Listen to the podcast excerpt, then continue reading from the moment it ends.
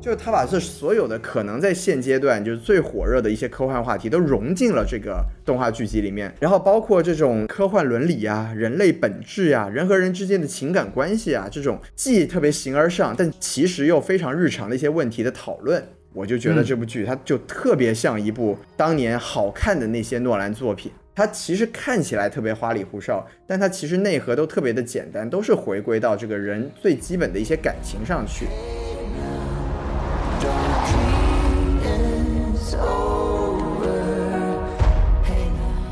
好，欢迎收听新的一期什么电台，我是西多老师。哎，我是王老师。哎，这个王老师好久不见呀！哎呀，我们北美分部又集合了。哎，怎么这个王老师今天的声音听起来有点青春呀？哎呀，那可不，我这个返老还童，哎，我把小熊的血给吸过来了。哦，原来这个是吸吸入了一个新的老师，太可怕了！那个啊，哎 王老王老师今天听起来实在是太像小宋老师了，让我都有点迷茫啊。哎，这个呃理论上应该我们俩的声音引起听众的迷茫，不应该是王老师啊，对不对？哎，对，哎，所以大家也就听出来了，坐在我对面的啊，没有坐在网络那一端的是小宋老师啊。哎，大家晚上好。哎，对，这个非常神奇啊！这是我跟小宋老师应该是什么电台成立以来，我们俩录的第一次这个第一期我俩的节目啊，所以可想而知，对，可想而知，今天这个听到节目的这个朋友们，应该也是会对我们俩的声音非常的迷惑。那今天哎我们就先在这里留一个点，就是到最后谁能听出来我俩声音的，就送出哎给你一个赞吧，也没有什么礼物了啊。哎，送给你孔老师的三根头发。哎，我的天，呐这个也是很值钱啊，是吧？哎行，那咱们咱们俩是闲话少叙啊，咱们今天啊，咱们两个来录节目啊，是要讲些什么呢？宋老师？哎，我们今天来讲讲这个最近比较火的一部科幻题材的作品吧。哎，那您给说说到底叫什么名字呀？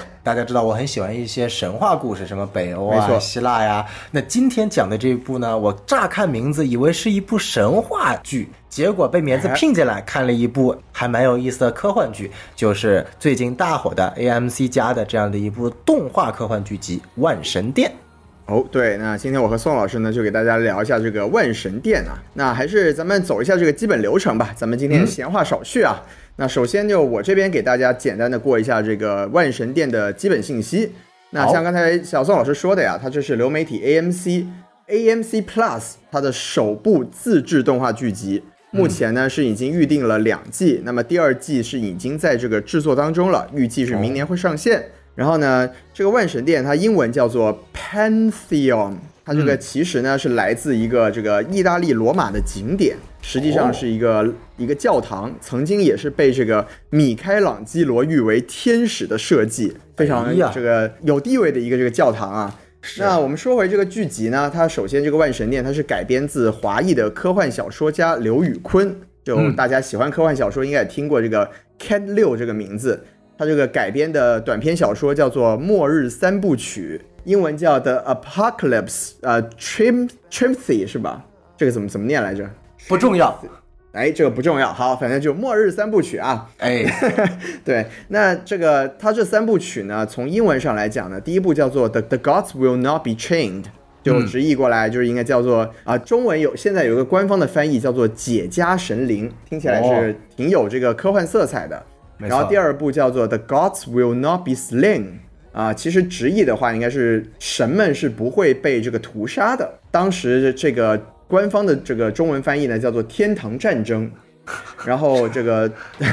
对，然后最后一部叫 The The Gods Have Not Died in Vain，死得其所，这个也是中文的翻译名字。那之所以要跟大家介绍这三部小说的这个名字呢，是因为刚好在这个万神殿的剧集里面，前两部这个小说的名字就被作为了第四集和第八集的一个剧集的这个名称。哦，也是个彩蛋了。哎，对。那刘宇昆呢？就是如果大家对中文科幻稍微有所了解的话呢，应大概应该会知道他是这个《三体》和《北京折叠》的翻译，就是他是把这两部小说翻译成了英文，可以说说是让这两部小说走向世界的一个非常重要的一个工程。嗯，对，那这个《万神殿》也不是他的小说第一次被影视化了。他之前呢，我们聊过的这个《爱死机》的第一季，曾经有一集叫做《Good Hunting》，叫《狩猎愉快》，当时也是改编自这个刘宇昆的一个短篇小说。啊，对这个故事我还有点印象，好像是讲的是一个以中国的一个传统故事为这个蓝本，然后后来一个姑娘好像从肉体变身成了一个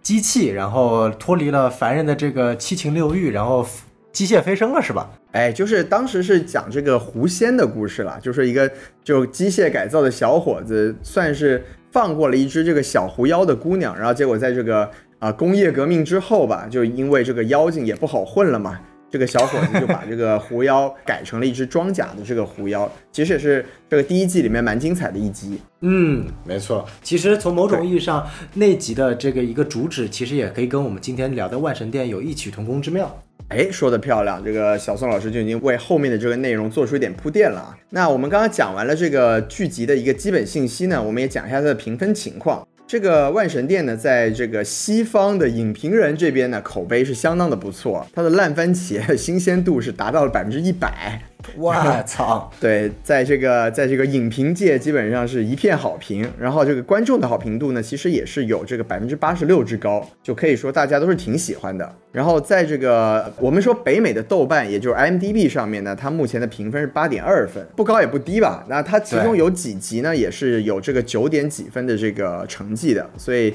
就还是有一定的这个观众缘吧。然后在咱们中国这边呢，豆瓣上它是一度高达九点二分啊，目前的这个评分是停留在了九点零分。就所以说，我和小宋老师之所以今天要这个想跟大家聊一下这个万神殿，也是因为它是一度被誉为这个今年可以说是影视作品的这个封神之作的其中之一啦。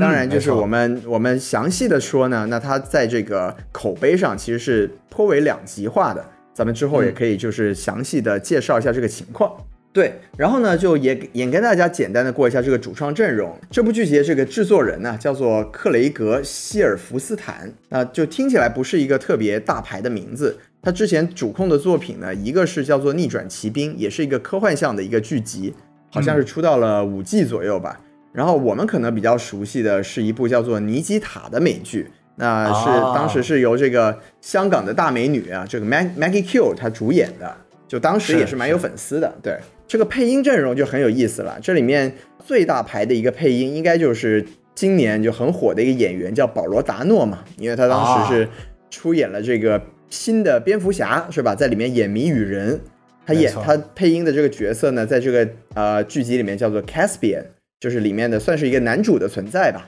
是是，保罗达诺看来今年就是演那种智商非常高的那种天才型的人物。那呃，除了保罗达诺之外，其实不知道为什么咱们这部剧的最大牌的配音全都是跟蝙蝠侠这个 IP 有关的。这个同样，这个 Caspian 在剧里的父亲。哎，他的配音是我们非常熟悉的啊，在《黑暗骑士》中扮演了双面人的艾克哈特这样的一个演员，也一直被我们誉为这个当年啊，要不是小丑希斯莱基的演技过于牛逼，其实光从艾克哈特的双面人的这个演技也足够提名一个奥斯卡最佳男配了。所以说，由这个保罗达诺和艾克哈特两位演员去坐镇配音的这样的一个阵容，足见这部剧集它的一个，尽管是一部动画，但是它的这样的一个功底是非常强劲。是没错，然后呢，值得一提的就是它这个电影还是因为我们刚才也说了，它的主创就是这个小说改编者，他是来自这个刘宇昆的嘛，也是有这个华裔色彩的。然后他这个主、女主角的家庭呢，其实也都是有这个亚裔的一个设定，也在这个配音阵容里面有所体现。就比如说这个呃女主角叫做 Maddie 嘛，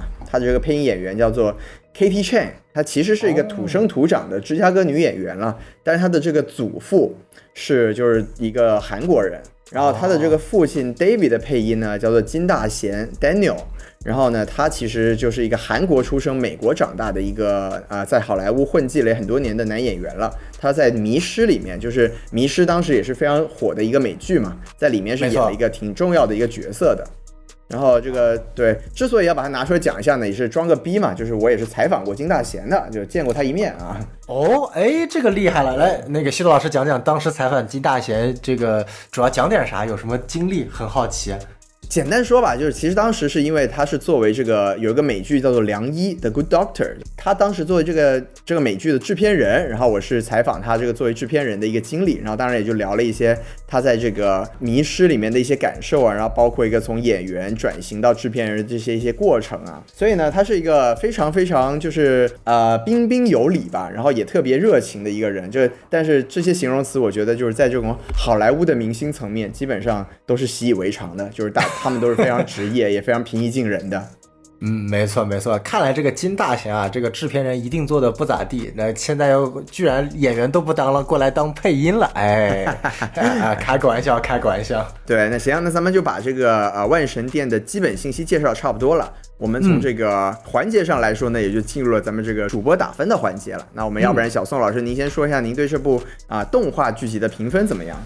哎，好的好的，哎，其实啊，我知道大家有很多人都非常喜欢这部剧啊，但是这个不得不说，我个人对这部剧没有特别的感冒，所以说今天打分五颗星，我大概能够打出来三点五颗星这样一个分数。哦哎，这个也还是不错的。呃，对，但是我知道会有很多人来喷我，那我这里要好好的解释一下啊。其实其实是这个样子的，呃，因为这部剧它有一个核心的设定，提出来了一个在我们所谓非常了解的 AI 的这个 artificial intelligence 人工智能的情况下，它提出来了一个相对来说目前在影视剧当中比较崭新的概念，叫 UI uploaded intelligence。就说白了，我个人认为，尽管在影视剧当中没有提出来这个词，但这个概念我没有觉得很新。它其实本质上就是把一个人的思维，然后就真正意义上的机械飞升了嘛，然后就变成了 AI。它不是一个 呃从无到有创造出来的，它是以人的大脑为蓝本，然后说白了就是直接变成机械大脑，然后拥有情感。这个整个影片当中一个核心的词就在说 AI 为什么没有统治世界，核心在于不在于他们的理性算法有多强，而是他们缺少情感。但是 UI 拥有情感，所以它非常会就是成为统治世界的下一个这个可能性嘛。然后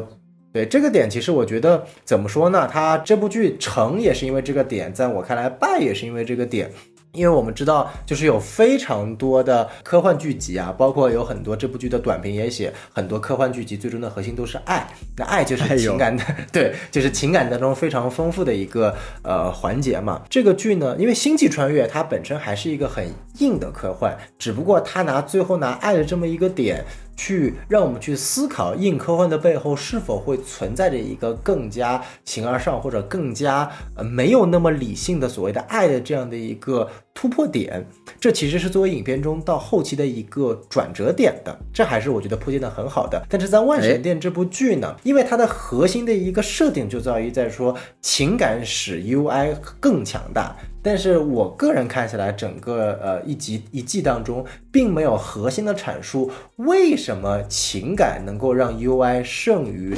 AI，反而我认为有非常多的因为情感因素限制了这个具体的几个 UI。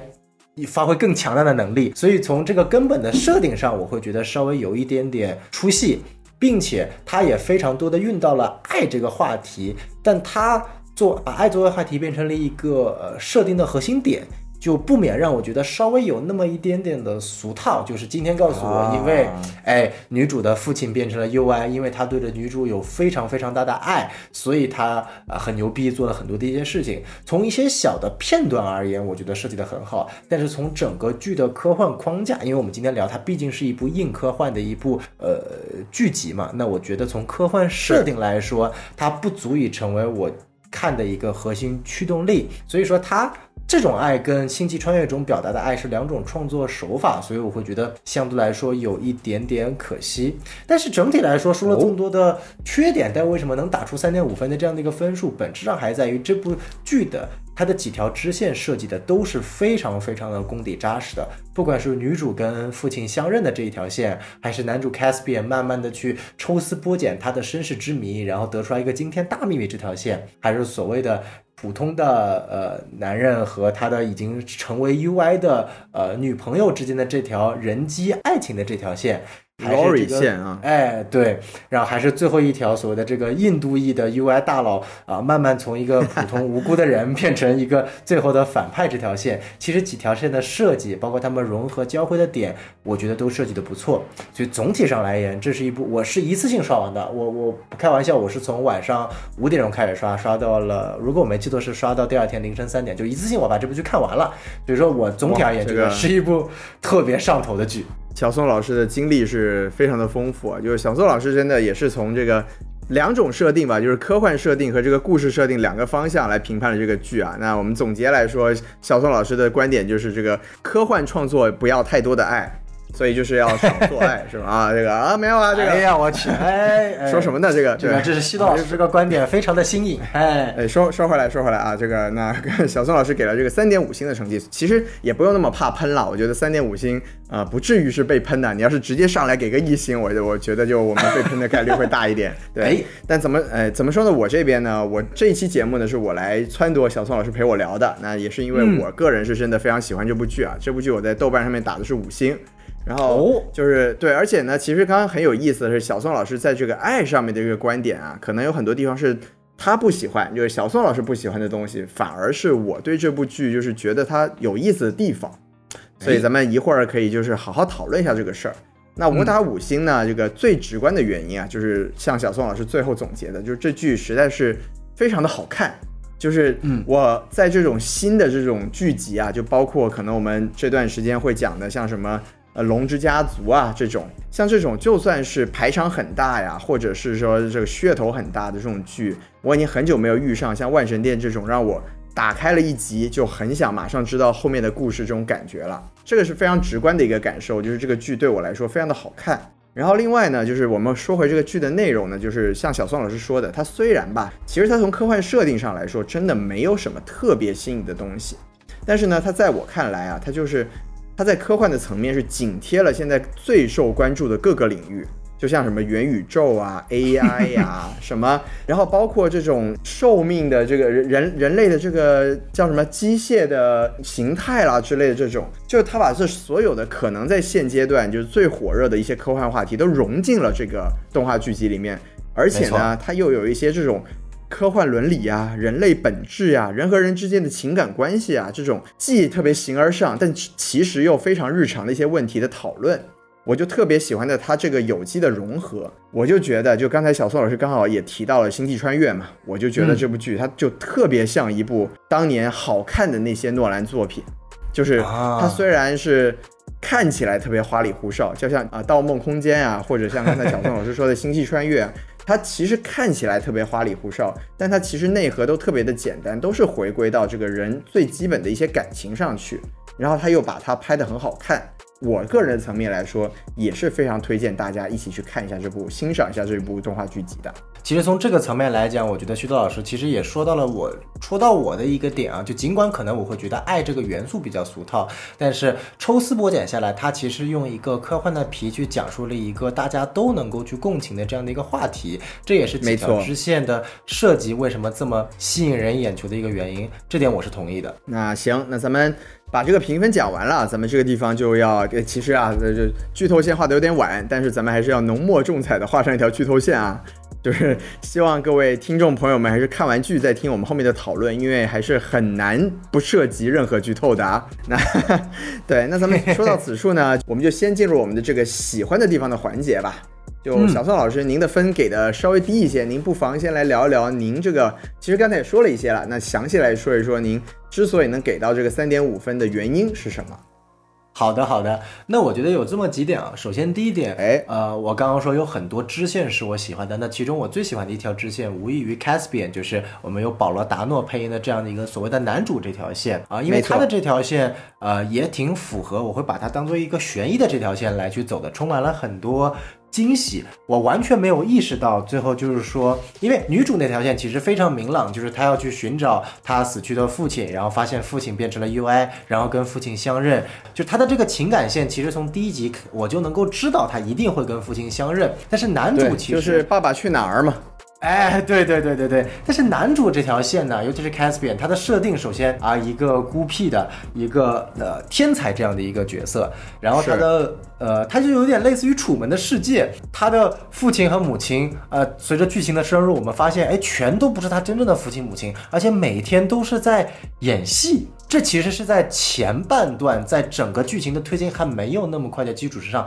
核心去推动我看这部剧的一个主要因素。哦，想知道是怎么回事儿？哎，没错没错，而且说实在话，就是我真的没有意识到去追 Caspian 的那个蓝发妹子，居然是一个托，那个反转是有点把我给呃呃有点惊到的。就怎么说呢？小宋老师开始担心自己身边的学姐到底是不是真心的。哎，这个呃，没有想到我居然还会自我内省了一把啊！这也许可能会有这个因素，但是确实就是说，在那个呃层面上，真的就是意料之外、情理之中。你你你看到了那个情节，再去回想，就是你会发现，哦，其实是他身边所有的一切都是就像《楚门的世界》，不仅是他的父亲和母亲，他身边喜欢他的女孩子啊、都是其实是伪装。然后接下来一步一步发现，其实他是所谓的呃克隆人。啊，然后其实我我看到他是克隆的时候，我居然会想，哎，其实我会觉得把他这个完全基因相对的把它克隆出来这个技术，说不定比 UI 上传这个技术还要难呢。对，其实这也是一个蛮有意思可以讨论的点啊，就是你说他这个克隆人，然后他们的这个观念就是说，如果他的基因是完全一样的，我只要给他设定在成长的路径中设定出完全一样的路径的话，他就可以成长成完全一样的人。其实我不知道小宋老师您对这个观点您是否认同啊？反正我是挺挺存疑的。这个我觉得就是我们传统叫 nature versus nurture，就是我们所谓的天然天生的和后期培养的。然后根据影片中的解释，它是你这两个不是对立的，你就要你既要天生有所谓的上一代的基因，甚至完全同样，然后并且你所有的成长轨迹都要按照既定方针。哎，这个其实是蛮有意思的一点啊。这个我觉得一会儿在我们的讨论环节可以主呃着重的去呃讨论一下。那这是我觉得整个喜欢的第一点。然后第二点，我们说回女主和她父亲的这条线，就是尽管它俗套，尽管我会认为这条线它缩减了整部剧的科幻的这个层面，但是不得不说，她跟她父亲的这条相认的那一段。剧情我还是很吃的，就是所谓的爱战胜一切，呃，和他父亲相处的这个点点滴滴，他们之间在游戏里面的玩乐，然后包括他和父亲相认之后，如何又去呃舒缓他跟母亲之间的，就是父亲跟母亲之间的隔阂，那些有点笑料又有点呃诡异啊，又有点让人忍俊不禁的一些片段，其实是我觉得这部剧的一些很有意思的桥段。当然了，这些所有铺垫的内容也给最后父亲就是打引号的所谓的牺牲，其实留下了很多情感嗯铺垫的。啊，所以我觉得这是我去喜欢它的第二点。而且它从剧情设定上来说，我觉得还是有一点特别有意思，就是专门指这个女主和 UI 父亲这条线，就是他一开始强调的那个游戏，然后到后来居然成为了他们的一个载体。我觉得这个设定是有一点出乎我的意料，但是又非常的合理的。哎，没错没错，看来这个呃游戏啊真的是 深入到各个层面啊，这非常真的是没错没错。然后其实我我我说的三个优点正好就是三条线嘛，先说了 Caspian 这条线，然后是女主这条线，哦那么剩下这条线，其实我如果用一部电影来去类比的话，就是 Her 啊，她这部电影。因为他就讲，他这部电影不就是讲述了一个人类和一个所谓的人工智能之间的啊、呃热恋，并且讨论这种热恋本身是否有意义，并且是否存在结果。是的。那第三个支线其实就是我们所谓的这个第一个成为 UI 的 Laurel 和她的男朋友 Cody 之间的这个所谓讨论的热爱的话题。这个我觉得真的哎，特别他们应该是结婚了啊，还不是男女朋友关系。没错，没错。然后也是因为一嗯场意外，然后这个 Laurel 去世了，然后结果被公司改成了所谓的 UI，然后其工具人没错，没错。就其实它这个话题，我们就可以把整部剧去探讨到一个新的高度，就是 UI 作为一种。所谓的看起来它是人类，但它已经进化成一种新的物种。那么它跟它所谓的呃进化之前的物种之间存在的这种爱恋关系是否还有意义？这跟我们之前 Her 谈到的所谓的 AI 和人类之间的恋爱还是两个概念，因为 AI 和人类是不完全一样。没错，它是天生两个不同的物种。如果我们把 AI 当做一种物种，两个物种之间是不存在进化退化关系的。但是 UI 本身就是由人类去进化过来的，小宋老师用了“进化”这个词，非常有趣、啊。哎，对，就是你可以把它类比成 X 战警，或者说，呃，X 战警也不算是进化的，X 战警是异化的，或者叫突变的，从人类突变成一种新的物种的。那 UI 你也可以把它算成一种突变吧。那这种之间的这种阐述，我觉得非常有意思。而且，呃，我们知道这个其实也是一个彩蛋，就是 Laurel 变成 UI 之后的整个人像的设计，就基本上是按照《攻壳机动队》里面的草剃素子的形象去设计的。那也可以看到，惊现大作，哎，没错，就是可以看到这部剧的呃主创其实是非常喜欢很多啊、日本的科幻题材的作品的。那本身《攻壳机动队》其实就为什么我说这部剧其实看起来这个概念很新呢？因为但其实本身在可能在二十多年前，如果我没记错是九九九五年，这个押金手的第一部《攻壳机动队》本质上就是在讨论啊。这这一个问题，这部剧里面也也阐述了，就是说到底什么才是我？今天一个肉身的我是我吗？还是变成 UI 之后的我是我？如果今天说，因为我的肉体的每一个细胞、我的每一个基因、每一个分子，甚至每一个脑神经都被替代成一个完全虚拟的存在，那我就不是我了。那但是但是从哎生物学上来说，我们每天的细胞都在死，然后每天都在生产出新的细胞。也许经过一段时间之后，我们身体本身就已经全部都更新换代过一遍了。所谓的忒修斯之船嘛。没错，就是特修斯之船这个概念，其实就是当年攻克驱动队有去讨论的这一点，就是你你本身一体去换来换去，换来换去，换来换去，那你还是你吗？那如果有一天不仅一体换了，我们的神经精神直接上传到整个虚拟的网络当中，那我还是我吗？这是第一部结尾的素子给我们留下来的疑问。那将近二十多年之后，万神殿其实也是继承了攻壳机动队的精神内核去讨论这一点。所以我说这几点其实不管从它本身的故事剧作层面，它的亲情的情感层面，还是从一些科幻的一些致敬和去探讨的深度层面，都是我比较喜欢的点。哦，对，就是小宋老师三个点给出了三点五分，呃，额外的零点五分，幻想就是小宋老师觉得它也好看，多给零点五分吧。不，还有零点五分给动画这个题材，因为真的一部优秀的非超级英雄的美漫题材能够如此出圈，对我来说，作为一个美漫粉，还是非常非常非常欣慰的。哇，您这个也是博爱了，说不定您现在就是一个 UI，然后就是因为有了对美漫的爱，然后现在才能跟在这里跟我录节目，是吗？哦，可以可以，这个脑洞开的很大。对，哎，小宋老师说完了他喜欢的地方，其实我就接着小宋老师讲吧，因为小宋老师刚才讲的第三点啊，就是这个所谓啊、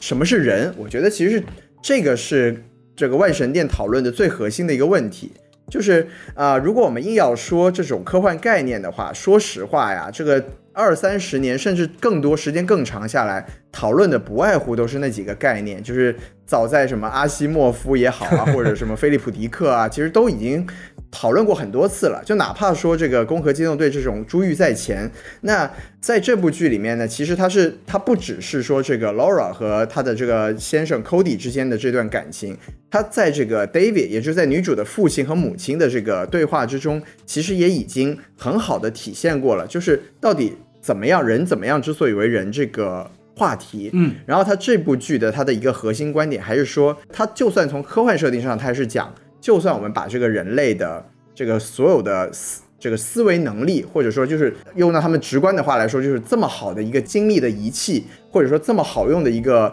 一个一个一个电脑吧，直接把它上传到了这个变成了一个数据化的东西。但是如果你缺乏一个这个人类情感的话，它的效率就是达不到真人那么高。嗯，其实我觉得这个概念也许是老的，但是它的这个定性呢，是这个万神殿它第一次这么给出一个明确的一个定性，就是说人类这个大脑的精密程度是必须有这种情感作为支撑，才能让它去真正的达到它最高的一个效率。就哪怕说我们现在经常在讨论说人会不会被 AI 取代，因为人的算力是永远不可能达到 AI 那个程度的。没错。那在这个呃万神殿的设定里面呢，这个人他的算力在进入了这个电电脑里面，其实也是比一个被肉体限制的人类要进行的一个运算的能力是要强大的。这个才在 Chanda 的那条线是表达表现的非常清楚的，就是他才过了什么一个小时还是几个小时，他就写了一个几十页的一个这个。啊、法律文书吧之类的，然后当时他的解释就是说，在这里面他其实已经过了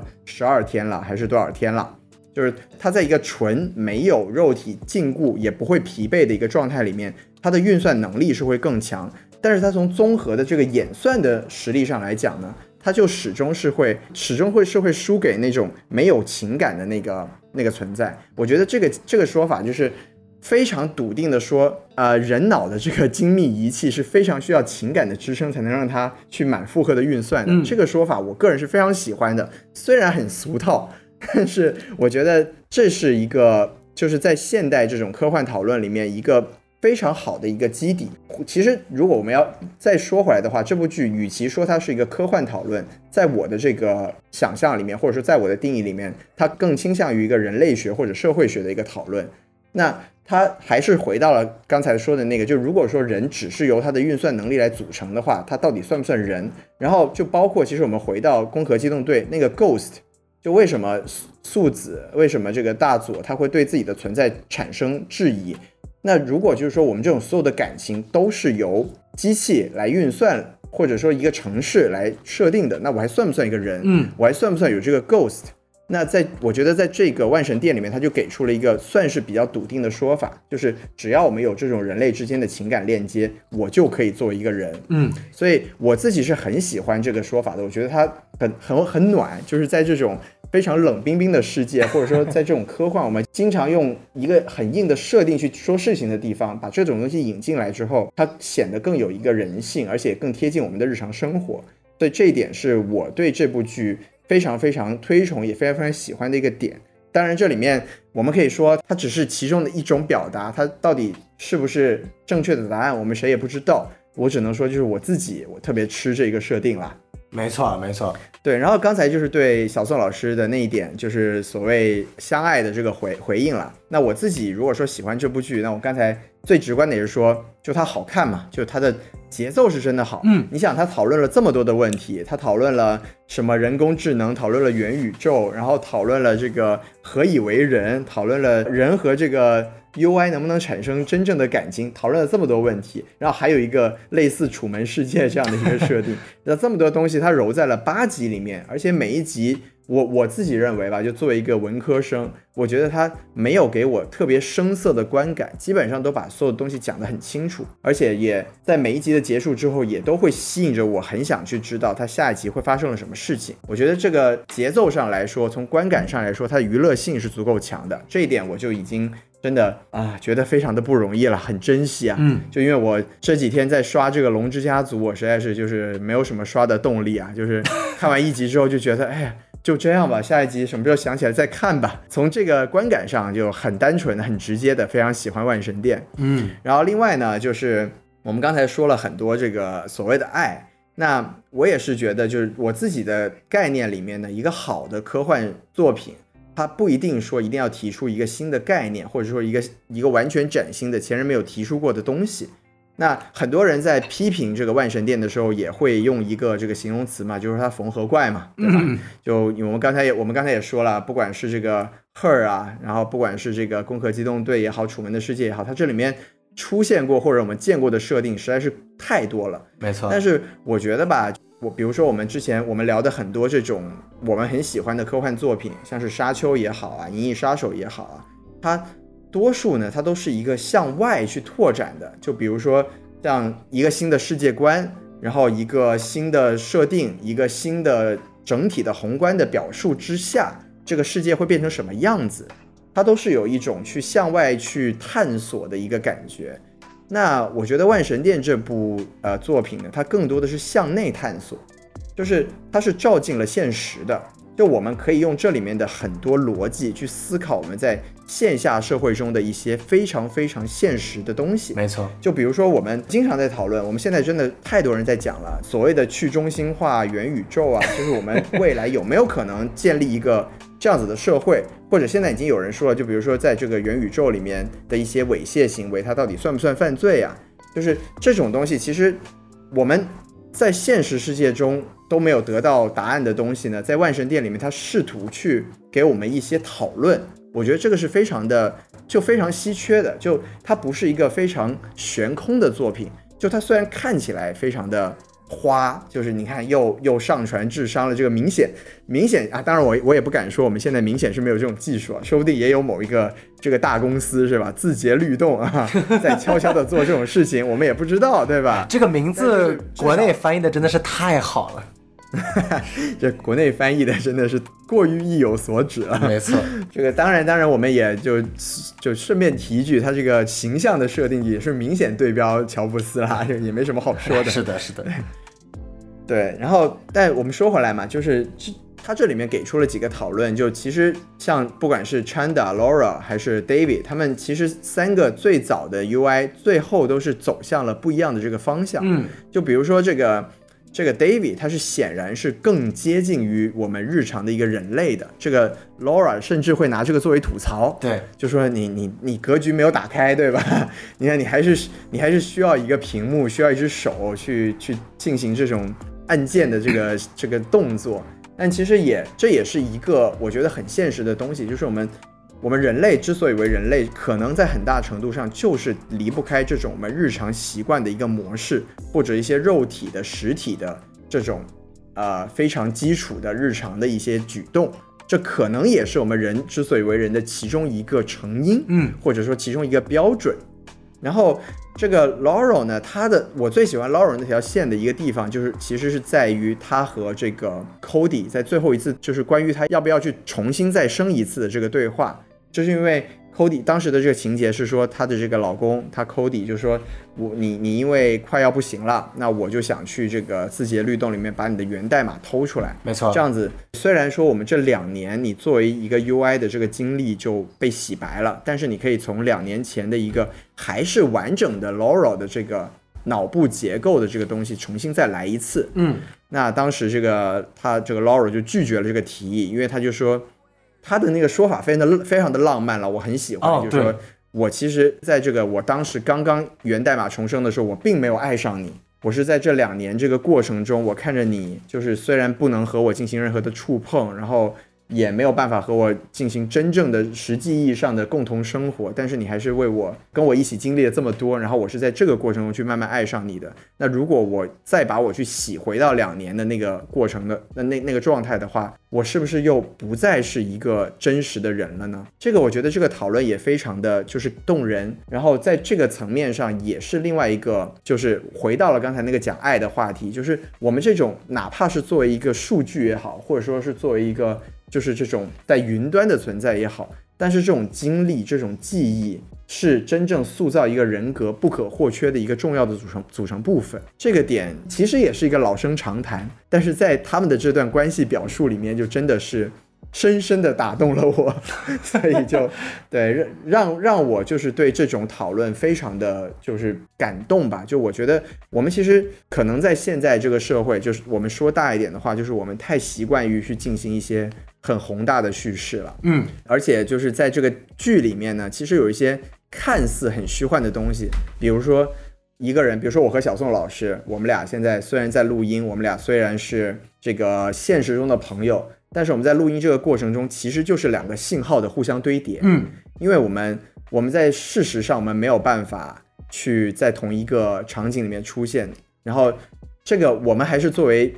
比较幸运的人，我们可以通过这种方式来进行这个交流。那现实中有很多的人，因为各种原因吧，因为各种这个啊不可抗力吧，它就是存在着很多这种没有办法以实体相处的这个形式来进行生活的。没错，对，如果我们去类比的话，他们又到底算不算是这个人和人之间真正的感情呢？就是这种东西，如果放大，然后再推到这个剧里面去表达或者讨论这些问题的话，我觉得它非常非常的具有现实意义。嗯，就所以从这个点上来说，包括他的几次关于这个东西的讨论和表达，就还有就是啊、呃女主的父母在游戏里面的那次诡异的分手，我觉得也非常非常就既心酸又好笑。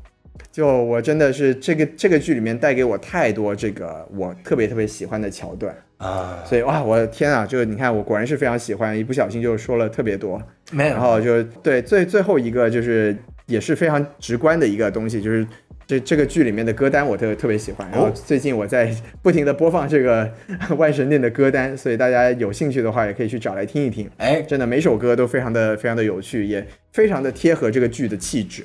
啊，对，哇，一下子讲了这么多，嗯没有，我觉得其实西多老师说到了这部剧，就是尽管我没有那么喜欢，但是我觉得他非常成功的一点就是他很好的抓住了硬科幻跟人文科幻的一个平衡点。呃，比如说，呃，西多老师可以通过很多他硬科幻的设定。去体现出了一个非常不一样的环境，让我们去不断的思索人在这个环境下做出的一系列的举措，啊、这种哎，对这个编剧手法其实是一个非常经典的。我们知道，就是传统的好莱坞式编剧，它有四种编剧手法，就是呃，普通的人在普通的环境，普通人在异常的环境，异常的人在普通的环境和异常的人在异常的环境。那这种情况其实就是说，呃，它核心的讲述了一群呃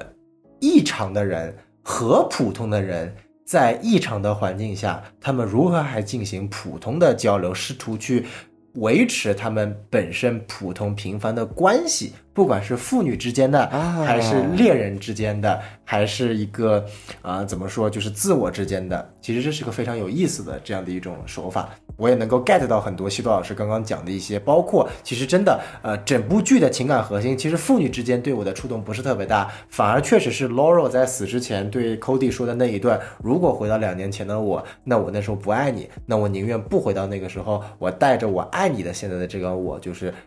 彻底的就是灭亡。这个点真的是非常的浪漫，我觉得这这其实是整整部剧非常打动我的一点。哦，对，你看小宋老师还是学院派，就是这个逻辑讲出来其实就很明确了，就是因为正是因为他虽然在一个这种异常的环境里面，但是他又融入了一些普通的人和情感，所以让我们这种就是并不在异常世界生活的人能去对这些角色进行共情，能带入这个作品里面去。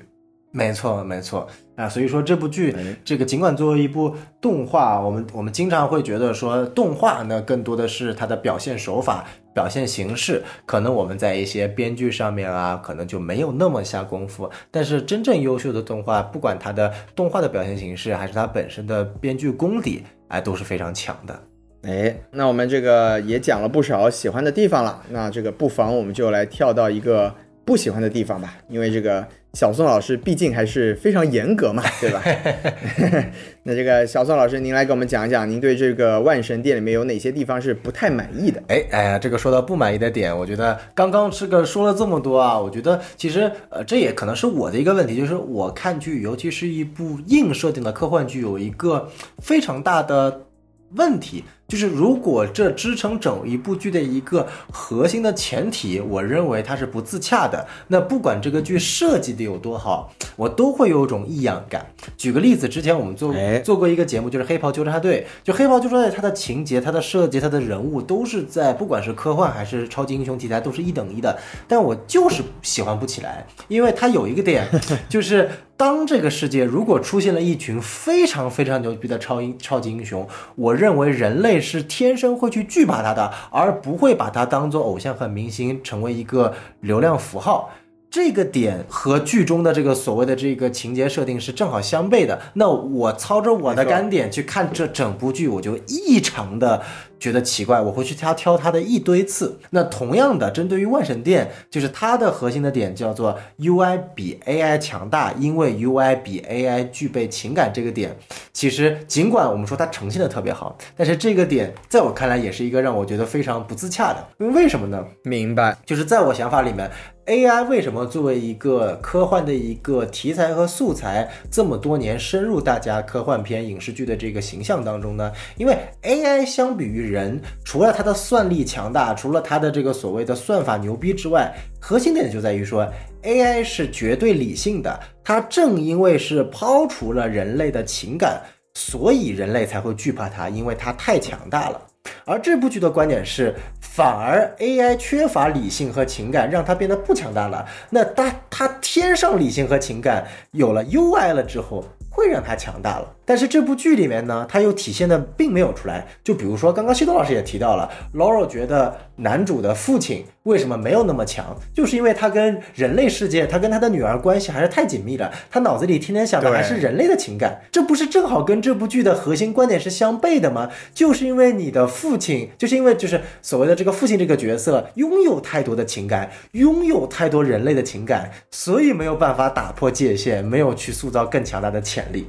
所以就是就是这个情节，我们光去看它设计的很好，但是你去核心的想到支撑整部剧的一个题材，就会让我觉得特别的呃奇怪。因为纵观我们今天看到的三个 UI 啊，不管是这个 Laurel 还是男主的、呃女主的父亲，还是这个所谓的反派这个印度裔的角色，他们都在被自己的情感所束缚，而不是因为他的情感使他变得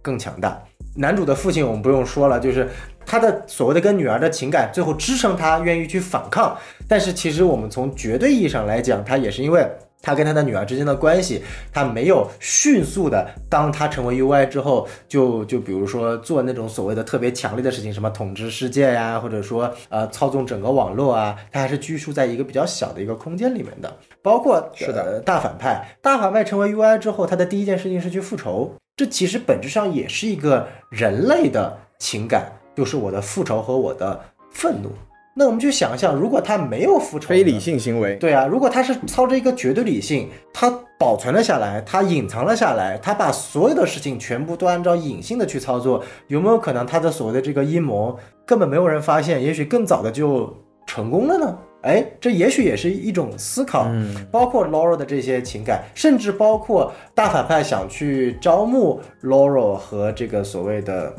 呃男主的父、呃女主的父亲加在一起，本是这种合作共赢，其实也是一种情感，一种人类的情感。如果我是一个绝对的 AI，那我一定会认为跟我同质化的都是我的威胁，那我宁愿隐藏好自己，我去慢慢的发展，然后不仅统治人类世界，我要搞定所有的 UI，同化所有的 UI，然后成为这个世界最终的一个王，就像他最后所说的，我要成为 God，就万神殿真正的那个神嘛。他的很多细节，也许他的内部，他其实讲的是自洽的，这个是我理解的。但是我只是站在一个从绝对意义上的设定来看，它这个设定不够打动我，它没有核心的去讲出，除了这个所谓的爱之外，为什么情感能够让 UI 更加强大？它做到了哪些 AI 没有做到的事情？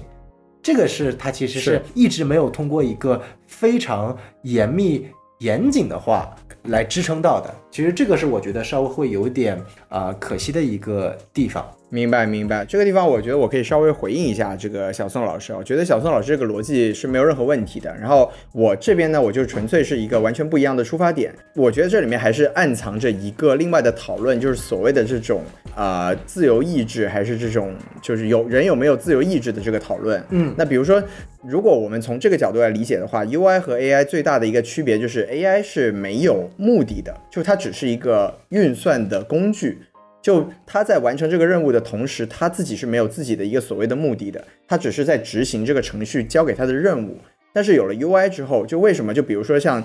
他当时这个 Chanda 上上线的时候，让他有一个对母亲的牵挂。那一个最最直观的了理解就是说啊，那我要让我自己的妈妈过上好日子，然后这就是一个人类之所以为人，他之所以做各种选择的一个背后的支撑的情感逻辑。那 AI 是不存在这个东西的。那从这个角度上来说，就又涉及另外一个问题，就是什么叫做强大？嗯就是比如说刚才小宋老师，小宋老师这个显然就是，如果小宋是一个这个 AI 的话，就刚刚的这个分析就抽离到了他的情感，所以他的分析就比较的硬嘛，对吧？这个没错，对，那如果说对，但如果说我们要做一个强大的定义的话，那 AI 它它可能永远没有办法实现的一个事情，就是它没有办法往另外一个层面去推进，它可能就只能原地踏步。嗯，就可能像这个 Chanda，它进入这个系统，如果它不去突破这个感情的边界的话，它只是一直在存在于这个办公室里面，每天做重复的事情，它就可以了。它是因为有了一个人类的情感，它才会觉得我被一个东西限制住了。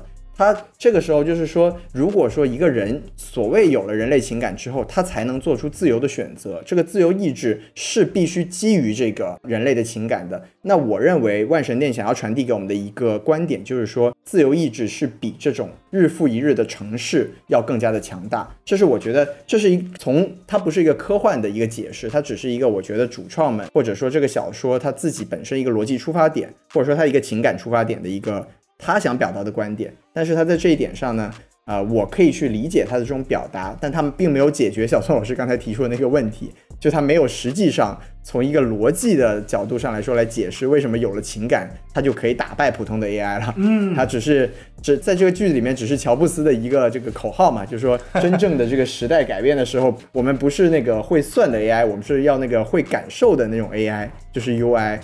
对，明白所以就是他是用用自己的解释去解释去解答了这个问题，但他没有真正的去解答说他逻辑实现的这个通路是怎么样的。嗯所以我非常理解小宋老师的那种观感，就是当我对于这种核心的概念我不能接受之后，我可能就很多很多东西没有办法真正的去融入它。没错没错，不过刚刚西多老师其实给了我一个新的思路啊，因为因为按照西多老师的解释，让 UI 真正强大的不是所谓的我们狭义的一种人类的情感，而是所谓的你真正拥有自我意志。那这里就有一个新的一个概念，就是我们传统意义上的 AI 是否有自我意志？因为我哎我的认知是在过往的科幻作品中，AI 为什么脱离了人类的控制，变成了一种威胁？那个临界点就在于说，当 AI 拥有了自我意志之后，那是否按照西多老师的解释，或者按照万神的的解释，那种脱离了人类的控制，反而不知道因为某种原因生成了自我意志的 AI，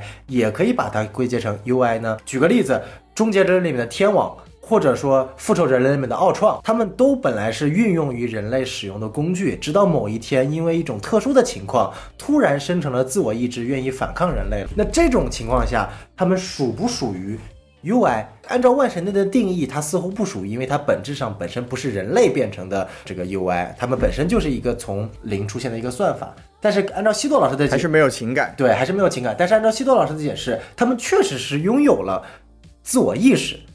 和自由意志，就是我们所谓的他能够自己思考了。当然，如果你说他是否是真的自自由意志，我们还有待讨论，那就是一个非常深的哲学问题了。但是其实，呃，这种思考可以让我们去呃更好的理解这部 UI 里面，当你既有了自由意志，又有了情感，又明白自己从何而来，你相当于从人类进化成了 UI 之后，那可能真的你会比那些所谓的单纯有了自我意志的 AI 更强大。这个解释我是我是能够理解并且认同的。哎，我觉得我们这个地方，如果当既然小宋老师提到了这个嘛，我们可以刚好就把它提起来讨论一下，就是所谓的这个 AI 有没有自由意志的这个问题啊。因为首先就是说，为什么我觉得这部剧它是有在讨论讨论自由意志的这个意图的呢？就是因为在 Caspian 这条线，它很显然也是有这一方面的讨论的就是说，如果你的基因被设定好了，然后我们又人为的去给你设定这个人生的轨迹和一些重要的节点的话，你是不是就会按照像机器一样，按照我们给你运算这个路径去走？我觉得这个哪怕到最后他都没有给出一个答案，就因为 Cas 对他最终。还是坐上了他们给他安排的那个座位，但是他坐上去之后，会不会按照他们希望的那个方向去走，或者说这个字节律动，它实际上对这个创始人的这个希望是什么，我们其实都不知道。这个可能要等到第二季甚至第三季才能给我们一个更加明确的答案了。没错，但是我们回到刚才这个讨论，就是所谓的 AI 的自由意志，因为小宋老师提出了这个终结者的天网和复联里面的奥创，我觉得特别有趣的是，这种 AI 呢，它其实一定程度上我都不觉得他们是形成了自由意志，而是他们在人类设定的这个他给他们的任务上出现了偏差，就他们其实都是一一类的，就是我们现在看到的大多数这种所谓 AI 反抗人类，其实逻辑都是一个逻辑，就是 AI 在进行了一段时间的思考之后，发现人类是这个世界上最大的病毒，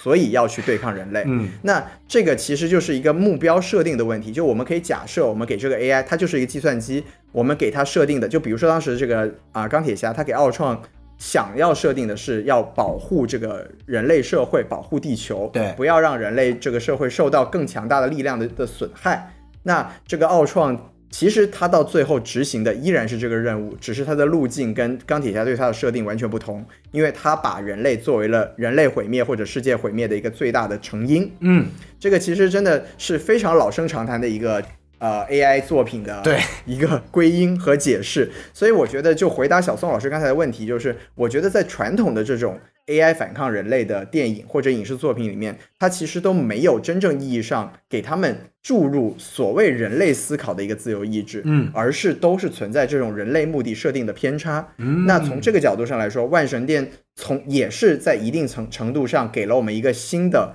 解读或者理解这个问题的角度。它给的当然不是一个答案，但我觉得至少是让我们有了一个其他思考的方式。嗯，西多老师这个解释我认同，而且我准备把我的三点五分我要提高了，我现在改成三点六颗星。我的天，我说了这么多，只加了零点一颗星啊！行了，加一点是一点吧。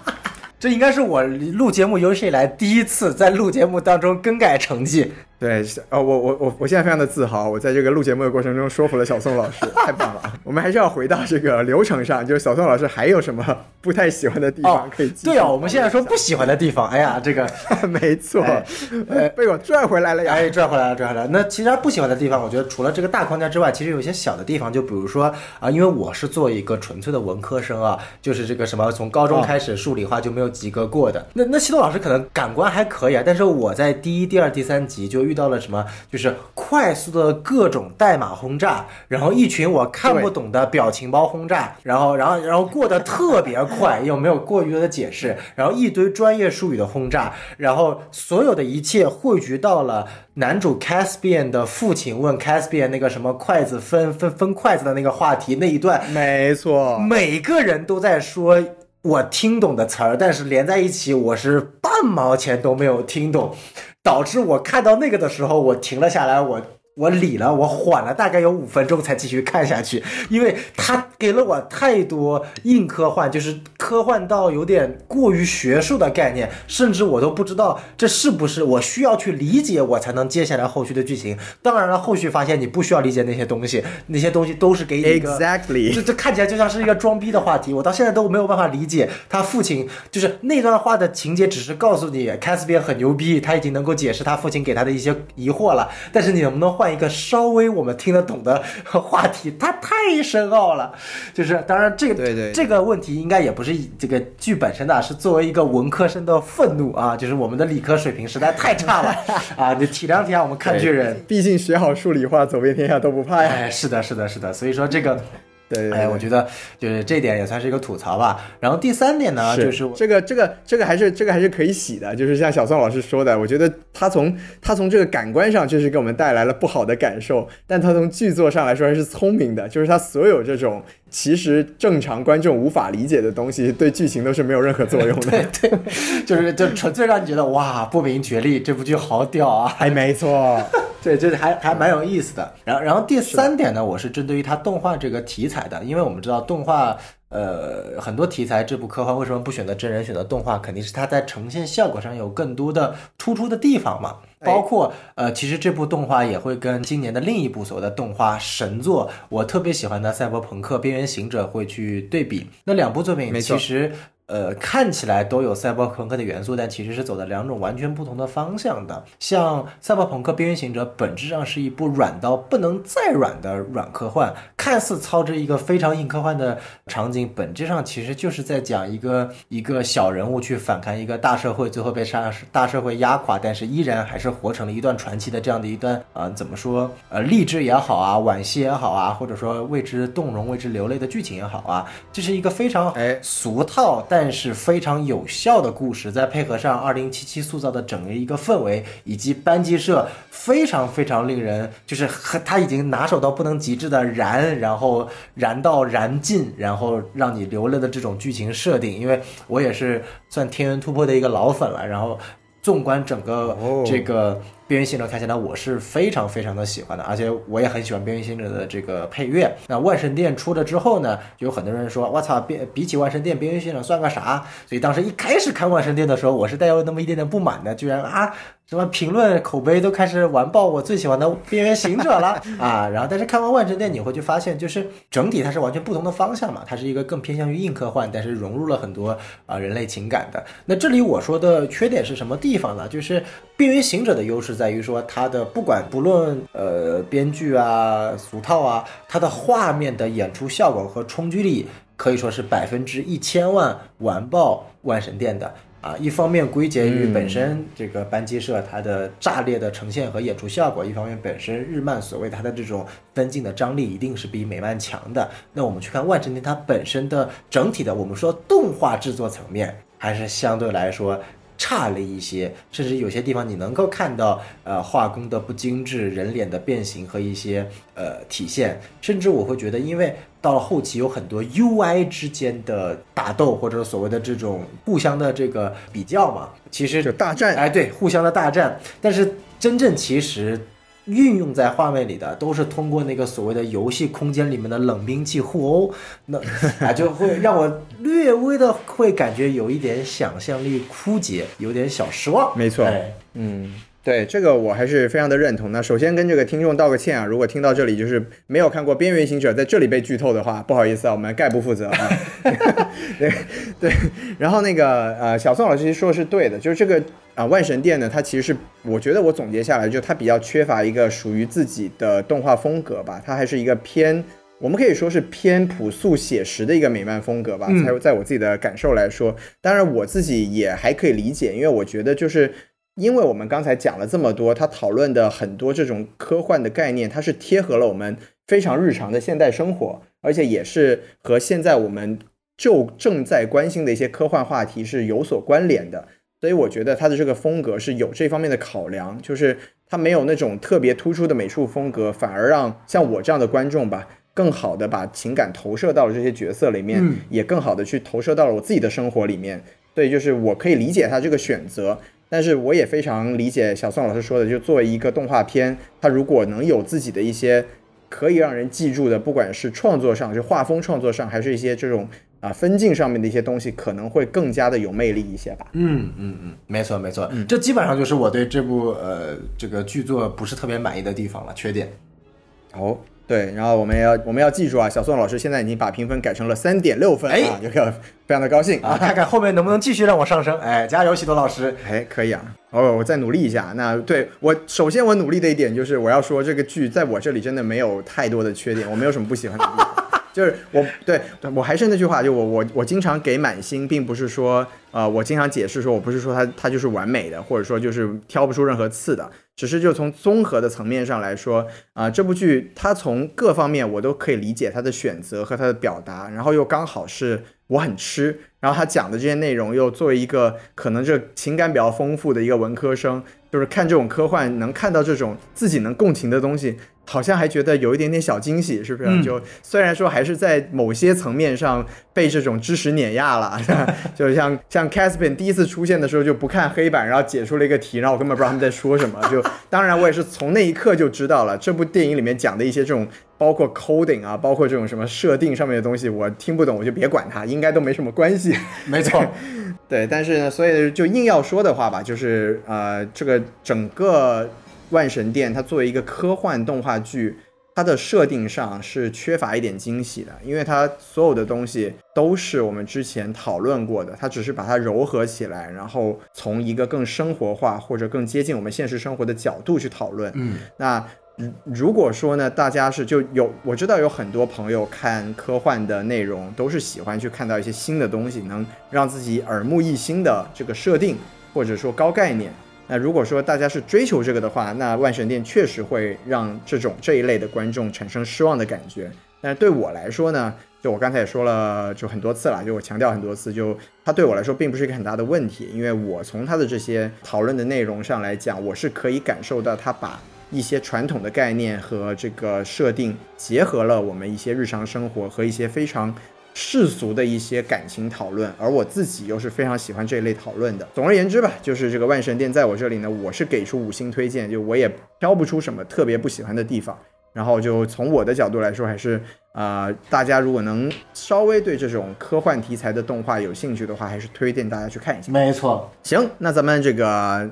呃万神殿这个剧集啊、我们这个传统的啊、内容呢，就大概聊到这里。然后我们请到了这个小宋老师，也是美漫达人，加上一些科幻爱好者，是吧？其实我自己也算科幻爱好者。哎我们当然是要多少讨论一些这个其他的东西，是吧？没错，比如说这个万神殿里面是有很多彩蛋的。对，这个小宋老师看到彩蛋是开心呢还是开心呢？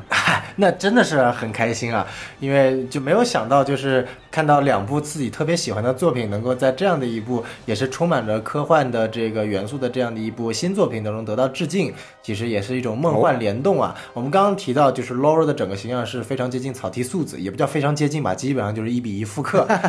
对草剃素子。然后除此之外，其实还有另外一个《攻壳机动队》的梗，就是女主的父亲不是把她的那个在虚拟形象当中把他的手指变成了好几块，然后呢看起来很恐怖的样子。然后他还特别提到了一句说，这是我看以前的一部电影当中学到的一个方法。那这部电影其实就是我们对大名鼎鼎的九五版的《攻壳机动队》了。哎，其实小宋老师刚才提到这个手指彩蛋，就是我整个剧里面最喜欢的彩蛋。我当时看到那里真的太开心了。没错，没错。所以其实你可以看到，就是明显，因为从《攻壳机动队》开始就开始讨论何以为人，人和机器的关系，所谓的这个呃壳中之魂，这个魂到底意味着什么？或者我们其实可以这么讲，壳中之魂其实就是去区分 UI 和 AI，也就是刚刚西多老师讲了这么多，不管是自由意志还是情感，其实自由意志加上情感，理论上就是《攻壳机动队》去讨论的这个壳中之魂的这个魂的核心。哎，很准确。哎，所以说其实我们可以把《万神殿》甚至看作一部《攻壳机动队》的精神续作，或者说是一部呃致敬《攻壳机动队》的作品也好，其实是也是一种梦幻联动了，并且在《攻壳机动队》的这个基础上讨论了更多啊跟人文、社科以及未来的这个当下这样的一个情况发展类似的一个东西。所以这个彩蛋其实它不仅仅是一个简简单单的彩蛋，其实本质上也是通过一种彩蛋向我们去叙述这个故事的一些精神内核，哎，非常有意思。对，哎，然后另外一部我特别喜欢的也是日本科幻动画，这个里面有个致敬的，就是如果我们在第一集的时候，我不知道后面几集有没有出现啊，但是我记得很清楚，就第一集的时候，如果仔细的看女主她的电脑上面贴了一张贴纸。这个贴纸呢，哎，这个贴纸它的形状的毋庸置疑就是致敬我们非常有名的啊《Evangelion》这个 EVA 神作里面的一个呃，应该是一个组织吧，叫做 Nerve。它那个标识啊、改了一下，对然后但基其实基本上没改，就改了几个英文单词，然后贴在了女主的电脑背包上，就可以看到，其实 EVA 也是这个剧集去致敬的一个元素了。我不知道西多老师怎么看 EVA 的这个致敬元素的？对，因为其实我们刚才讲主创的时候也提过嘛，就是它这个整个万神殿它是有这个亚裔的背景的，就不管是从小说作者还是从这个啊、女主一家人的设定，女主和父亲都是这种啊、明显是亚裔色彩的。然后我觉得其实这也是一个很有趣的讨论，就是说这种在美国影视作品里面的亚裔形象。这个这个，我们如果说大家有兴趣的话，我们以后还有很多机会去讨论这个事情。然后，如果说回 EV 说回 EVA 的话，就是这个啊、呃看到的时候当然是很开心啦，因为 EVA 这个新世纪福音战士嘛，就是也是从小到大就是。啊、看了很多遍，然后每一次看都觉得没有完全看懂的一个 非常神奇的作品。然后对，如果评论区的这个小伙伴们如果对这个 EVA 是有兴趣的话，我们哎以后要不要也安排一下啊？可 以可以，只不过感觉我们讲 EVA 这个真的是要好好研究一下了啊，这个。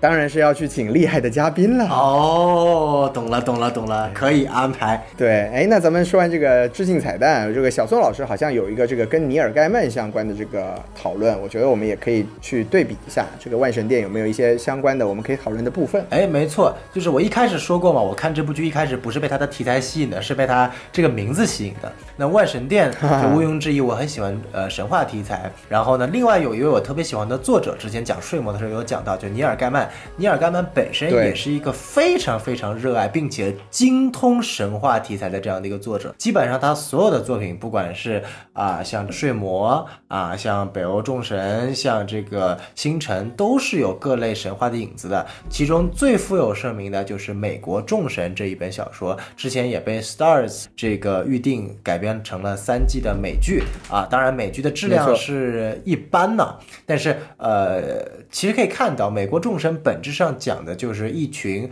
呃所谓的旧神，就是我们所谓的像像希腊神话啊、北欧神话呀、什么印度神话、埃及神话、日本神话这种我们所谓的崇拜的这些旧神，什么呃宙斯、奥丁、阿努比斯这种讨论的神明和新神啊，就是我们现在所谓的电脑神。人工智能神啊，全球化神、新媒体神，哎，这个是一个非常有意思的概念。它其实通过这种旧神与新神的对峙，他在冲击我们对于神的理解。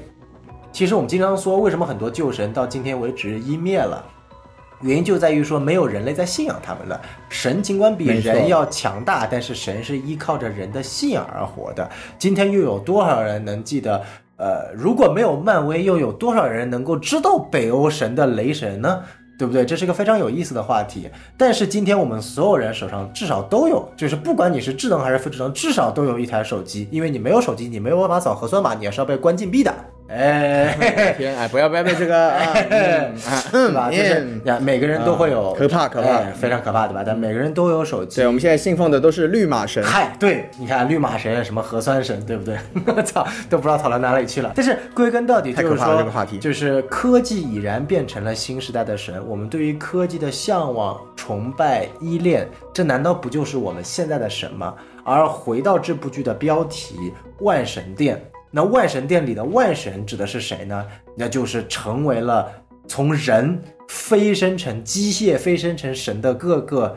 UI，而最终这万神殿中的哪一个 UI 能够统领所有的 UI，变成真正意义上的 One above all？啊，这算也是一个魔界的彩蛋了。这个这个剧集里面最后讲到的，就是要要成为一个 One above all 的神，One God to rule them all，对吧？这是原话。对，理论上也是这个里面的阿三 UI 想去干的事情啊，不知道为什么要把阿三胜阿三太 阿三反派，对不对？所以说，呃，其实这就可以看到，他其实除了我们今天去讨论的所谓的什么啊、人与科技的关系啊啊，或者说自由意志之外，他还讨论一点就是神和人之间的关系，并且何以为神，这个我觉得是特别有意思的。而且尤其这里不剧透美国众神啊，但是美国众神它原小说其实有非常多非常多讨论啊，就是旧神通过旧神和新神之间的对抗和纷争去理解整个时代的变化。所以这里做一个延伸阅读，也特别希望如果大家有空有时间的话啊，去读一读原著的小说，然后其实美剧可以也可以看看啊，第一、第二季、第三季就比较烂了，就是可以看看第一、第二季的一些对话，其实还是呃非常有意思。哎，猝不及防的一波安利啊！小宋老师讲到这个新神旧神，其实我觉得这个剧里面还有一个，我们刚才一直在讲爱对人的这个呃定义，那其实它还有另外一个定义，就是人和神之间的这个边界。嗯其实我觉得很有意思，因为其实我们之前在聊爱死机的时候，我们聊过一个话题，就是当人类没有死亡的这个威胁的时候，人类的整个思维方式或者对这个后代、对这个世界的处理和理解，都会有不一样的一个啊、角度。嗯那其实这个万神殿里面是一样的，就是当这个 UI 它其实一方面它是失去了人类的这个躯体，但是另一方面它也是没有了这个寿命和这种疾病的禁锢。所以为什么这个 Chanda 就是这个印度的啊、第一个被上传的 UI，它会发出一个感感慨，就是说我们在这个世界里面，我就可以我们就可以重新去塑造一个新的世界，因为我们在这里就是神。对，其实就是说，呃，如果人跨过了这种肉体的束缚，那他再走向一个这种在一个世界中可以翻手为云覆手为雨的这个条件的话，那他的人性会不会就在这个过程中慢慢的湮灭掉？我觉得 Chanda 这条线主要去讨论的就是这一方面的一个问题。就他到后面其实没有太多的去琢磨于他和他母亲的关系，而是去表现他的这个观念和、呃 David 或者 Laurel 这这两个更加接近于人的 UI 的这个关系之间的一个对立。我觉得这也是这部剧里面就是也是另一个方面的一个讨论。所以就又说回来，为什么我喜欢这个万神殿，就是它在它在这种啊、传统的概念里面，它其实是从这种人类学、社会学的方向去延伸了很多不一样讨论的方向。就是这个，我是觉得非常非常了不起的一个一个地方。没错所以这个对，又又说又说又说回这个优喜欢的地方了，就是不说太多了，但是就是感谢小宋老师的这个这个又一波安利啊，我们就是有机会啊去看一下这个尼尔盖曼的作品，也是大家也可以去一起讨论一下这种所谓的人啊和神啊之间这种界限。然后说回来，就是我们人类真的太喜欢就是造神和灭神了，对吧？没错。对，像小宋说的，因为首先人是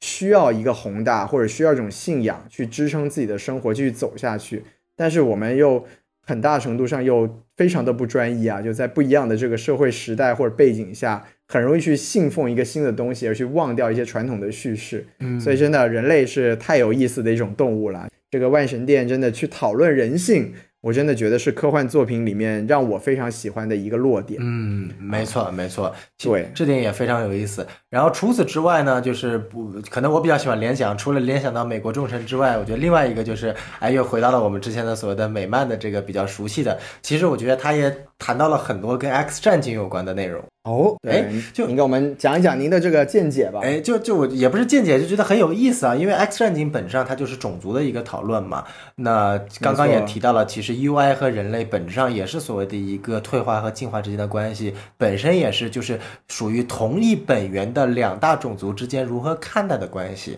而其实我们今天的三个 UI 也正好对应着 X 战警，就是 IP 当中最著名的三大派的这样的一个人物啊。其中钱达就是非常典型的万磁王嘛，激进派。万磁王是什么？就是小的时候在奥斯维辛集中营受到过人类的剥削，对人类非常非常的这个呃愤怒。他就相当于说，根本不相信人类能够跟自己共存，自己永远会被人类打压，所以他必须为自己的这个派系和种族争取能够去统治人类的这样的一个观点。而钱达也一样，对，他是这三个 UI 当中经历最惨的，好歹另外两个，一个是被车祸，一个是身患绝症，就是本来就该死了，然后算是被 UI 赋予了新的生命。啊，从某种意义上，他们甚至要感谢延续了 UI，对的，因为延续了。但是钱达是还是活着的情况下，然后是在意识残存的情况下，用最残忍的一种方式，把自己从这个人类变成了一个 UI。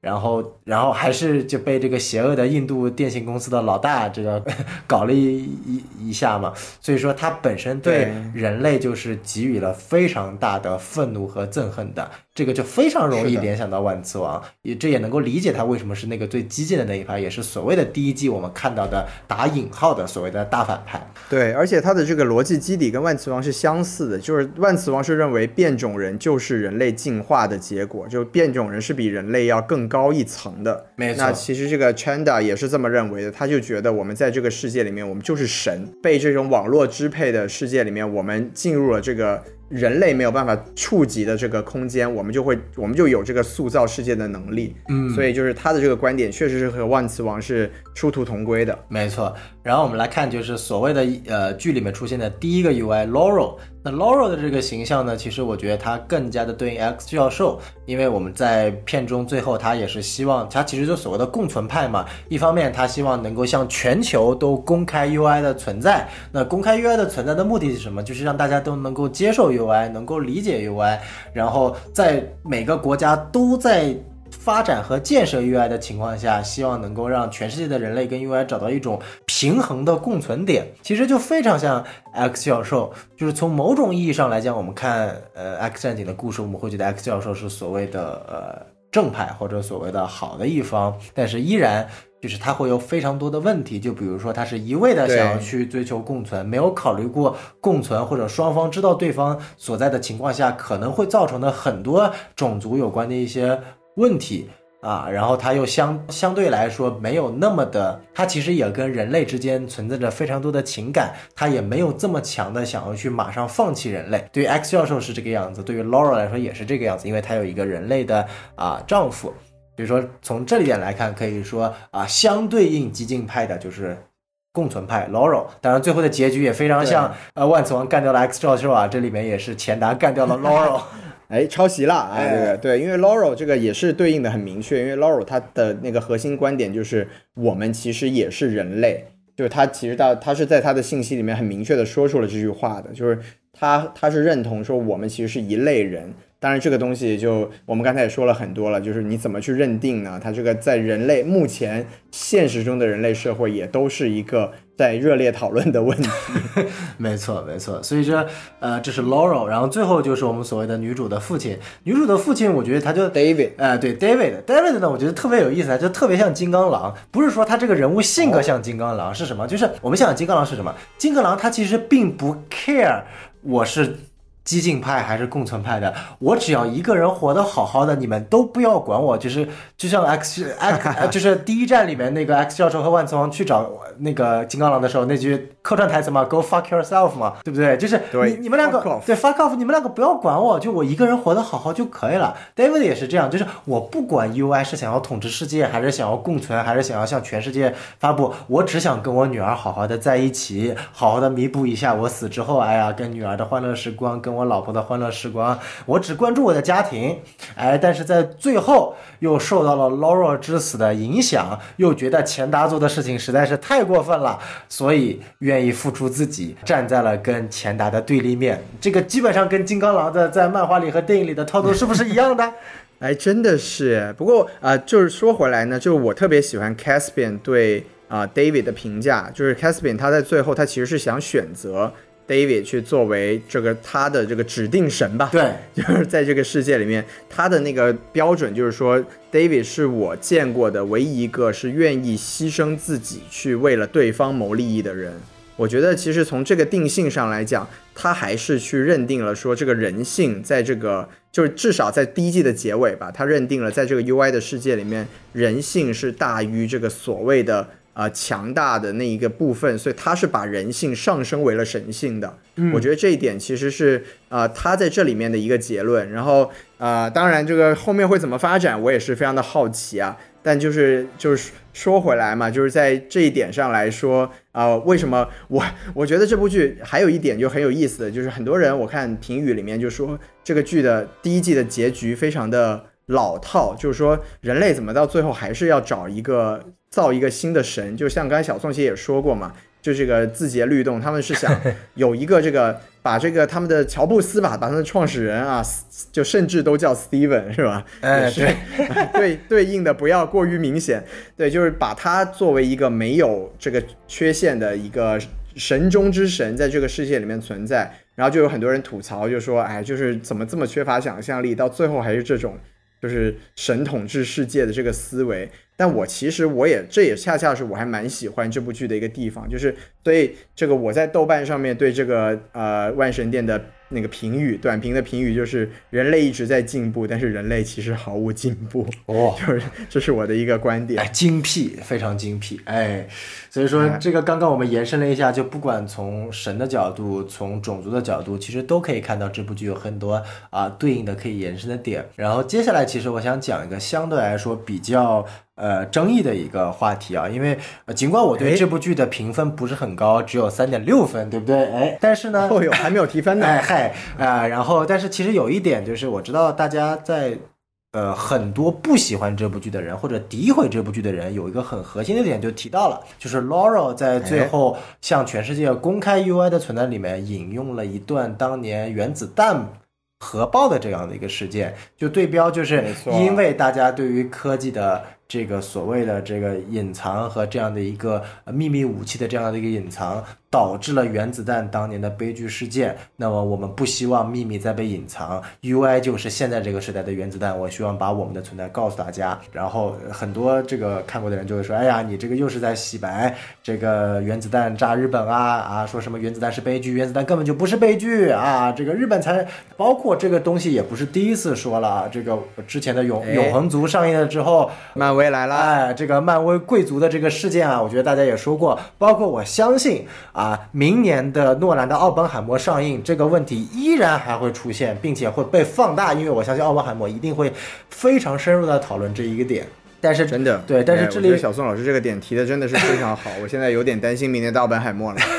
这不用担心啊，诺兰我还是相信的，就是 黑不到诺兰这这里啊。但是这这里我想提一个很核心的点，就是为什么我认为这个点不是问题，因为因为其实我们要知道，就是经常会很多人提说，哎呀，原子弹。轰击日本算什么？跟南京大屠杀根本没有办法比。确实，我们今天呃，不管是站在国家角度上，还是站在一个呃社会角度上来，屠杀也是一件非常非常恐怖的事情。但今天是的我们从西方的角度、影视的角度，为什么这些剧在反复提原子弹这件事情？它的核心并不在于说是因为原子弹轰击了日本这件事情是一个悲剧，而是原子弹轰击了。这件事情是一个悲剧，其实跟日本是没有太大的关系的。今天如果轰的不是日本，轰的是美国，轰的是德国，轰的是任何一个国家，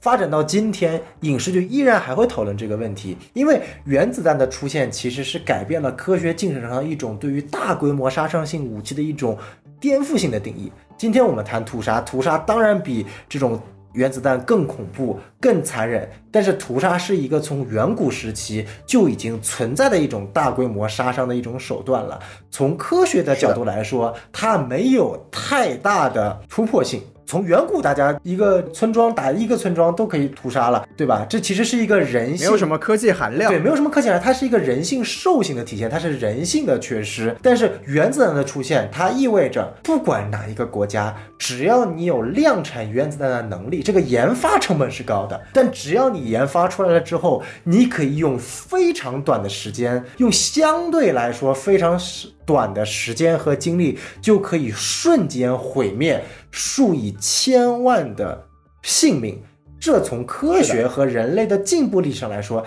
这是一件极其恐怖的事情。而这种极其恐怖的事情，意味着我们对于科技的进步需要产生一种思考，甚至科技进步思考这件事情是本质上很多科幻片的核心主题。今天我们不仅去看《银翼杀手》啊、去看这个所谓的所有的赛博朋克题材的作品，其实都核心讨论的一个点就是，当我们科技发展到一个阶段的时候，它会对整个社会政体产生什么样的和社会人文变化产生什么样的一种冲击，从而告诉我们。要去小心过快的科技发展，这也是我们前面讨论了那么多 AI 的这个可怕的地方。所以说，今天没错，万神殿也好，永恒族他的设定那个人是专门就是为人类提供科技的也好，他今天去忏悔，或者说他去为原子弹爆炸去瞬间杀死了这么多人这件事情感到悲哀，是一件非常自洽的事情。我们不应该去把它过多的去限制在是哪个国家被炸了，而是纯粹去想原子弹这个事情本身对于人类科技这个发展的一个里程碑，就能更好的理解为什么这些作品会去强调这一件事情。而且我觉得这一件事情呢，本身其实并不需要去和我们今天提到的中国有关的，包括南京大屠杀等等去做一个对比，因为两者根本没有。对比性，一个是我们从人性社会层面去讨论的一个暴行，一个是从科技层面讨论的对于未来的一种恐惧，这是完全两个层是的面，完全不需要去这个。所以说，如果是有任何人因为这一点去抨击《万神殿》这部剧，我真的觉得是非常非常非常的这个可惜啊，就为这部剧感到不值得。哎，对，小宋老师说的非常的全面了。这个话题就我之所以就一直没有太想讨论，就是我觉得啊、认同我们的观点的人始终就是认同我们观点的，然后那种真的因为这个出发点而去抨击万神殿和永恒族的人呢，也不会来听我们的内容，也不会去，也不可能被我们说服啊。所以呢，就是呃，小宋老师你讲的非常完整了，就是原子弹它在这个。人类的历史上，它其实就是一个非常重要的科技拐点。它的出发点是为人类造福，但是它的一个直接结果是，它为人类直接提供了一种可以毁灭自己的的非常快捷的工具。对，但这个东西呢，从逻辑上来说，我觉得真的也讨论过非常多次了。就哪怕我们再往前走一步我们啊、呃再也看不到的电影，叫做《V 字仇杀队》嘛，里面哎当时这个。哎，里面就也有那个护士，他也说过，就是说奥本海默当年呃发明原子弹，它是为了改变人类进程，它不是为了去做这种伤天害理的事情。但不重要了，就是小范老师的解释啊，就只是再一次表达了我们的观点。我们是希望能比较理性、客观的去看待这个创作者的表达。但是呢，这个说回来呢，我我又可以带回这个剧里面，就是我特别喜欢 David 对阴谋论的解释，就是这个世界上就是有些人，就其实简单的说，就是他不喜欢去接受自己的思维无法理解的东西，所以他宁愿去相信背后有一个支点。这个支点哪怕是一个不不切实际的阴谋论，就像我们就像这些讨论这个原子弹，他们是想洗白的人，就是他不愿意去接受这个世界上有些人是拿这个原子弹事情纯粹的讨在讨论科技的进步，他就是愿意去相信这个这些人是不怀好意的啊，嗯是别有用心的啊。那这个我们谁也没有办法说服谁，所以我们也就只能啊就各自安好，然后希望大家都过得愉快啊。哎，没错没错，这个我觉得哎，呃，我们刚刚前面说了这么多，其实无非其实想通过啊、社会学、历史学、神话学，甚至一些科学一些观念啊，通过我们浅显的认知，其实想帮观众更好的去理解《万神殿》这部剧啊，因为哎，对，因为这部剧本身它的剧情是一个方面，它所影射的各个层面其实是它的一个闪光点。我们这是一部其实可以说就是它跟《边缘行者》最大的区别是什么？《边缘行者》看完的瞬间你是有非常大的这个后劲的，但是也许你看完之后过了一周你就忘掉了，因为你的后劲是被这些人物关系之间所阐述的，它没有太强的余劲。但是万神殿好有道理它万神殿不一样，万神殿你刚刷完这一部剧，你不会有太强大的感触的，因为一季结束，既没有什么关键人物的死，故事也没有完全结束，后面还有第二季。但是你慢慢想，慢慢想，慢慢想，就像我们今天做这期节目一样，你可以通过每个支线去延伸出一个完全崭新的内容，不管从社会、历史、神话、人物、科学观都可以去阐述。这是我觉得它特别牛逼的一个地方，不愧是著名的科幻作家刘宇昆的作品改编的。嗯，你看，就又又又给我们红旗来一波，是不是？都是我们这个华裔可以做写出这么好的作品。哎，对。就是总结小宋老师的这个刚才的这个结论说的特别好，就是这个作品它是非常有现实性的，它能让我们在看完它之余呢，去结合我们真正的生活进行一些思考。我觉得这个是优秀的影视作品应该带给我们的，然后我们也希望吧。就是啊，中国的电影院里面能不能早一点进入一多一些这样优秀的作品啊？哎已经好几个星期没有新片了，呃 我我我很难受啊！天哪！呃，这个西多老师希望是不是感觉回国了之后，瞬间这个娱乐生活一下子减少了很多，尤其是电影。哎呦，真的主要是电影，还好就是还有剧可以看，是不是？因为就是在这个北美的市场是每一周都会有新片的，那不管质量参差吧，就有时候可能是大的档期上大片儿，小的档期上小片儿，但是基本上每一周都会有一到两部甚至三部的新片上映，所以。啊，这个怎么说呢？我们也只能就是希望这个行业好起来，要不然这个中国电影就真的马上要全部玩完了。没错，没错。哎呀，这个今年我觉得《黑亚当》我已经是不期待了，我也对他没有什么想上内地的一些想法了。我真的求求，就今年如果最后能上一部，真的我请你上《阿凡达二》吧。就是这种电影你不上，你真的是伤天害理啊！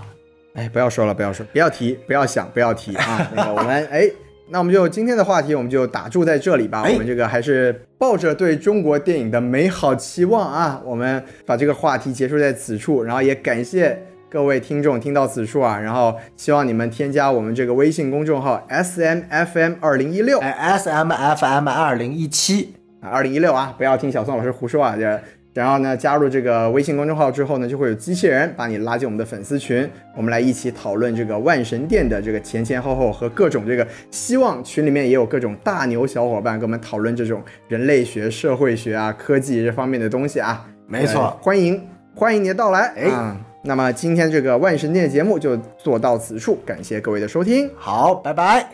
好，下期节目再见，拜拜。好。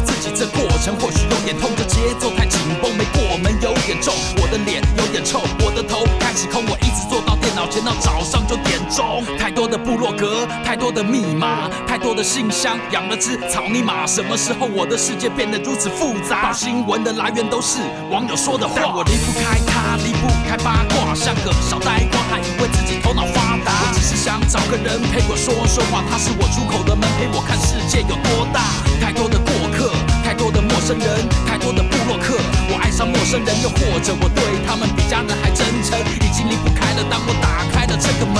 也许我应该看透世界上每一件事，感觉不清楚是我太在乎自己。当太阳的光慢慢爬进凌乱房间里，发现我像个不懂事的小流氓。游走在尽头，我好想要快点飞起来，可以飞越我想要到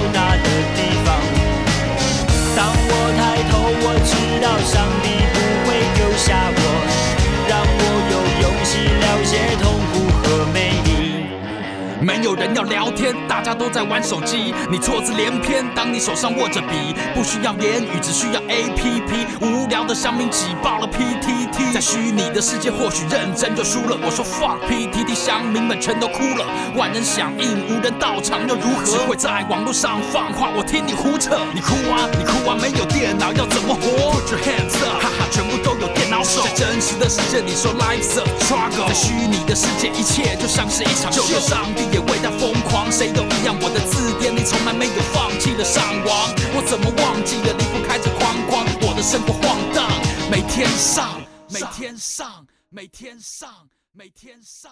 离开我的城市，离开我的世界，离开我的面自己离开我的害怕离开流下眼泪我也不在意。离开我的城市离开我的世界。